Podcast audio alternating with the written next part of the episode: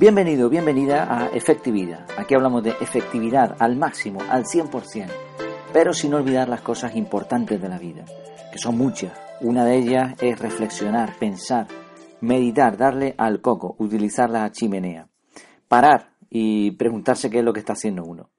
Precisamente eh, ayer se publicó una reflexión que se titulaba Sobrecarga, anuncio y explicaba un poco que era una reflexión en voz alta hasta cierto punto, ¿no? Porque lo que explicaba era que uno cuando abusa de, del perfeccionismo, de intentar mejorar, de todas estas cosas, pues se puede sobrecargar. Y yo estaba en riesgo de eso, ¿no? No llegó la sangre al río, pero podría haberme sucedido. Entonces, por ahí anuncié, ¿no? Eh, te animo a, a, escuchar de todas formas ese capítulo. Anuncié un poco cómo se iba a quedar, ¿no? Todos los contenidos de efectividad. Eh, y dejé pendiente precisamente explicar cuál ha sido el proceso ya un poco más técnico, qué métodos he utilizado o qué, mm, por qué he llegado a estas conclusiones, por qué he tomado las decisiones que he tomado. ¿no? Bueno, te, te invito a que le eches un vistazo.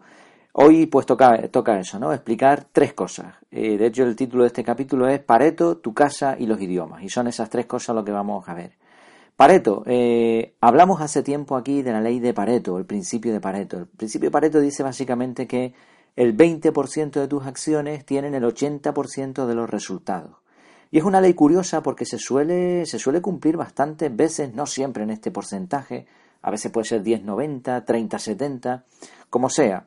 Pero es verdad que muchas veces, claro, el ser humano siempre intenta mejorar, mejorar, mejorar, ¿no? Yo no conozco a nadie que, quiera empeorar, ¿no? si cobras tanto, pues quieres cobrar más. Si tienes cierto prestigio, pues quieres tener más. Si, si tienes tantos seguidores en una red social, quieres tener más. Si tienes tantos amigos, quieres, yo qué sé, en todo, ¿no? En la mayoría de las cosas, todo el mundo, en las cosas buenas, pues quiere más, más, ¿no?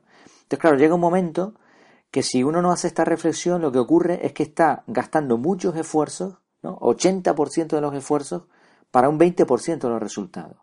Y esta proporción es bastante real, ¿no? Eh, entonces yo utilicé primero el principio de Pareto. El principio de Pareto lo utilicé, lo he en más de una ocasión. Por ejemplo, cuando puse todas las redes sociales en un primer lugar. En un primer momento puse mm, Facebook, puse Twitter, puse Instagram, puse Pinterest, puse Google Plus, puse LinkedIn. Eh, eso en un primer momento, ¿eh? hace ya un tiempito. Y me di cuenta de que la que mejor me funcionaba era Twitter. Probablemente porque es la que menos me desagrada, porque no me gusta ninguna, esa es la realidad, ¿no? No soy amante de las redes sociales, ni muchísimo menos. Pero bueno, entiendo que si tú quieres difundir un contenido, pues no te queda prácticamente más remedio que usarla. Y dentro de los contenidos que yo manejo, que son unos contenidos más bien informacionales, ¿no? No sé si se puede decir así, bueno, de información, ¿no? Pues claro, no, no son contenidos demasiado visuales, ¿no? Donde, por ejemplo, tenga sentido un Instagram o un Pinterest incluso como hablaré también, ¿no? De YouTube, ¿no? Entonces, bueno, ¿qué, ocurría? Que a la web me estaba llevando muchas más visitas Twitter que el resto de canales. Y sin embargo, el resto de canales eran mucho más complicados de manejar, curiosamente. O por lo menos a mí, a mí me parecía así. Entonces, ¿qué hice? Pues principio de Pareto, fuera todas las redes sociales excepto Twitter. Eh, después volví a abrir eh, unas cuantas por, mm, porque me, me, resultaba muy sencillo automatizar, ¿no? Y a la misma vez que difundía las cosas en Twitter, pues se, publicaban en, Google Plus, en Facebook y en LinkedIn. Eh, un error totalmente, ¿no? Porque ya, como explicaré después, las automatizaciones no tienen ningún sentido en redes sociales. Pero bueno, finalmente me he vuelto a quedar solamente con Twitter. Tengo LinkedIn por una cuestión de empresa y el resto, pues bueno, Google Plus ha cerrado en estos días pasados y el resto de redes sociales, pues o bien las tengo inactivas o bien directamente borradas. Y luego he aplicado el principio de Pareto en YouTube. Mm, me decía mi mujer, ¿no? Que cuando hablamos de este tema, a ver que, que, ella también pues, pues opinase, ¿no? Y me, decía, bueno, ¿a ti qué te gusta más? Eh, y es que a mí me gusta también grabar en vídeo. He descubierto que me gusta un poco pues ese tema, ¿no? De, tener una cámara, de hablar una cámara. Pero claro, requiere un montón de, montaje. Eh, no es lo mismo grabar un audio como estoy haciendo ahora, que podría estar en pijama perfectamente o tumbado en la cama. No lo estoy porque la sonoridad tampoco sería la mejor. Pero si tuviese un buen micro, puedes estar, pues es que es muy fácil grabar en, audio, ¿no? Relativamente, lleva mucho trabajo, pero no es tanto como grabar en vídeo, que se te ve la cara, que tienes que ir peinadito, bien vestido, que tienes que buscar un sitio. En tu casa no puede ser porque el sonido no es bueno, porque la iluminación no es buena. Entonces yo lo que hacía era que me iba a caminar y de paso que me daba un paseo, pues me grababa en vídeo. Pero después no, no, se queda ahí la cosa, sino que llegas a casa, edita el vídeo, ponle una carátula, ponle esto, bueno, total, 80% de esfuerzos para que, curiosamente, YouTube no me diese prácticamente ningún resultado. Entonces sí, es marca personal, todo lo que tú quieras, se me ve la cara, muy bien, me gusta, pero claro, me gustan muchas cosas, no puedes hacer todo lo que te gusta. Entonces, principio de Pareto, estaba gastando un montón de esfuerzos con muy pocos resultados. Pues fuera. Me gustó una frase de Wilfredo Pareto, precisamente, el autor de este porcentaje. Él dijo, el hombre es en efecto un ser poco racional y muy busca razones. No se suele comportar de manera lógica, pero siempre tiene mucho interés en creérselo o hacer que los otros se lo crean. Y esta es una pequeña reflexión aquí, un pequeño paréntesis, y es que de vez en cuando hay que hacer un pareto. Tienes que parar y hacer un pareto. Eh, reflexionar un poco, ver por qué estás haciendo las cosas, qué estás haciendo y en dónde se te está yendo el tiempo. Porque además es muy curioso porque el cerebro siempre va a buscar las tareas fáciles, que normalmente son aquellas que no te traen beneficios. No siempre es así, pero tienes que saber localizar eso que no te está dando resultados. Entonces este es un primer punto. Segundo punto era tu casa. ¿Cuál es tu casa? Tu casa es donde tú mandas, ¿no? Donde tú puedes, puedes realizar lo que tú quieras. Si quieres tirar una pared, la tiras, ¿no? Si, el edificio te lo permite, puedes poner un cuadro. Esa es tu casa. Mm, las redes sociales son canales de difusión. Y esto es algo que observo incluso con, con sorpresa. Gente que ha estudiado marketing, community manager, gente que se dedica a este tipo de cosas de forma profesional y que cobran una pasta por hacer esto, tienen un manejo de las redes sociales pésimo, pero pésimo. Por ejemplo, ¿no? Una cosa que veo habitualmente. Entras en Twitter y ves en el perfil. También nos puedes seguir en Instagram. Pero si yo te quisiera seguir en Instagram, me iría a Instagram. Pero te estoy viendo en Twitter. ¿Por qué me mandas allí? O también tenemos vídeos. No, no, o sea, vamos a ver. Todo esto son canales de difusión. No, no tiene sentido dirigir a las personas de tu web a, a, Twitter, por ejemplo, de tu web a Facebook. Síguenos en el grupo de Facebook. Eh, eh, te, invito a que veas mi vídeo en tal. Yo, he cometido todos estos errores. ¿eh? Todo lo que estoy diciendo es por una, por una experiencia de prueba y error. Y esto, pero realmente si te lo planteas es así. También lo he aprendido porque se lo he escuchado, ¿no? Porque he investigado a gente que entiende de esto. Y esta es la realidad. O sea, tu casa es tu web. Si tú tienes, er, te dedicas a difundir contenido, todo lo que hagas que no sea en tu web no es tu casa. Mañana YouTube, como ocurrió ahí más allá, cambia las políticas y si estabas cobrando mil, pues ahora cobras 500 porque a ellos les parece bien así. Así fue una chica, ¿no? En, no sé qué sitio, en la sede de YouTube, y entró con una pistola y empezó a disparar a diestro y siniestro. ¿Por qué? Porque le habían quitado su trabajo. Pero la equivocada, aparte de que eso no se puede hacer, pero la equivocada era ella, porque había puesto todos los huevos en la misma cesta. Y eso no se puede hacer. Tú no puedes confiar tu trabajo, la difusión de tus contenidos. En mi caso esto es un hobby, pero el día de mañana podría ser un trabajo. Entonces tú no puedes confiar todo eso a gente que no, no son de tu casa. Tu casa es tu web. Entonces esta es una segunda reflexión que, a la que yo he llegado y que creo que tengo claro, aunque puedo todavía estar cometiendo algún error. Dirigir a la gente, a, tus seguidores, ¿no? A, los usuarios, de un canal a otro, es como jugar al pinball con ellos. ¿Sabes? El pinball, este jueguito que le van dando a las palancas y la bola empieza a rebotar de un sitio para otro y se empieza ahí a rebotar de uno a otro. Pues no, tú lo que necesitas es poner la bola en un objetivo, en un sitio, ¿no? Entonces, esto es otra reflexión que también me va a ahorrar mucho tiempo, ¿no? Porque ya no voy a dirigir a nadie de Twitter aquí y de Evox o del, del, podcast de aquí allá, ¿no? Todo el mundo que quiera saber algo más lo va a tener en mi casa, que ahí es donde yo puedo atender bien, donde yo puedo escribir lo que quiera, borrar lo que quiera, modificar lo que quiera, sin tener que pedirle permiso a nadie, sin tener que seguir las políticas de nadie, ¿no? Yo puedo ponerla en, negro, puedo borrarla, puedo, puedo, de momento ponerla en suspensión y no tengo que dar cuentas a nadie. ¿no? Entonces, esta, es otra reflexión por la que he tomado también una serie de medidas. ¿no? Por último, la tercera tiene que ver con los idiomas y está muy relacionada con la anterior. Cada canal tiene un idioma.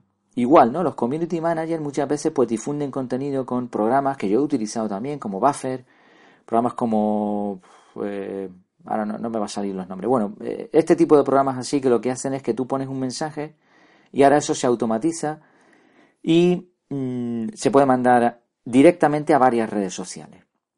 Está bien, pero es que las redes sociales, ¿no? Los canales de difusión, no hablemos solamente de redes sociales, por ejemplo, el podcast no deja de ser un canal de difusión, en donde tú compartes un contenido por un canal. Este canal es audio. Mañana cierra Evox, por ejemplo, que yo tengo alojados los audios, y yo esos audios los puedo tener en, un disco duro y ponerlos en mi web, no los pierdo. Por eso es lo, que decíamos, ¿no? Que antes igual este punto no, no lo toqué demasiado, ¿no? O sea, tú eres el autor del contenido y tu contenido lo tienes que tener tú. No lo puedes prestar ni donar gratuitamente a los demás. Entonces, dentro de ese contenido difiere la forma y difiere el idioma. Por ejemplo, Twitter funciona con frases cortas. Y a Twitter, que ellos sí que, sí que saben esto de cuál es su casa, no le interesa que tú pongas ahí un enlace a un artículo. ¿Por qué? Porque si, si alguien ve un enlace a un artículo ahí, ¿qué va a hacer? Va a picar y va a ir al enlace. Y va a salir de Twitter. A Twitter no le interesa que salgan de ahí. A Twitter le interesa que se queden allí. Entonces, en Twitter lo que funciona son frases cortas, vídeos, pero vídeos dentro de la aplicación, citas, tú puedes citar, puedes hacer un quote, puedes retuitear. Eso sí, eso es lo que le interesa. Entonces, si tú simplemente te dedicas a compartir un artículo que has hecho en tu web y ponerlo ahí en Twitter, pues lo que va a pasar es que no vas a tener likes, no vas a tener retweets, nadie te va a seguir. ¿Por qué? Porque Twitter no va, no le interesa tu contenido. Eso es lo que ha hecho recientemente Facebook, ¿no? Que ahora si tú quieres difundir un contenido tienes que pagar porque lo has sacado prácticamente del feed. Y entonces tú cuando entras en Facebook no ves ya los artículos ni lo, lo que le interesa al editor, ¿no? sino lo que le interesa a Facebook. Entonces, cada, cada red social tiene, cada canal tiene su idioma. En YouTube, por ejemplo, no puedes poner, como yo hice en su momento, simplemente un audio. ¿no? Un audio va en iVoox o va en podcast, pero en YouTube tienes que poner un vídeo. Entonces, yo había cometido el error de que publicaba un artículo y ese artículo pretendía transformarlo y pasarlo a las diferentes redes sociales o canales. Bueno, pues esto es un error, ¿no? Y lo mismo con la automatización. A las redes sociales, a todo este tipo de, programas, no les interesa que tú automatices, lo que les interesa es que tú estés dentro de la red, que lo hagas lo más manual posible. No les importa qué programes, no les importa qué programes, de momento, mañana podrán decir que tampoco permiten programar, pero lo que a ellos les interesa realmente es que tú estés ahí enganchado, ¿no? Entonces son excelentes canales de comunicación, pero esta es una de las muchas razones por las que no me gustan, ¿no? Aunque, desgraciadamente, pues esta es la forma de llegar a ser conocido. Y por otro lado también hay gente que le gustan ¿no? estos contenidos y bueno, pues también cada uno es libre. Publiqué un artículo hablando de las redes sociales y comparaba todo esto a un enorme mar en donde se mueven dos tipos de peces, los pececitos y los tiburones.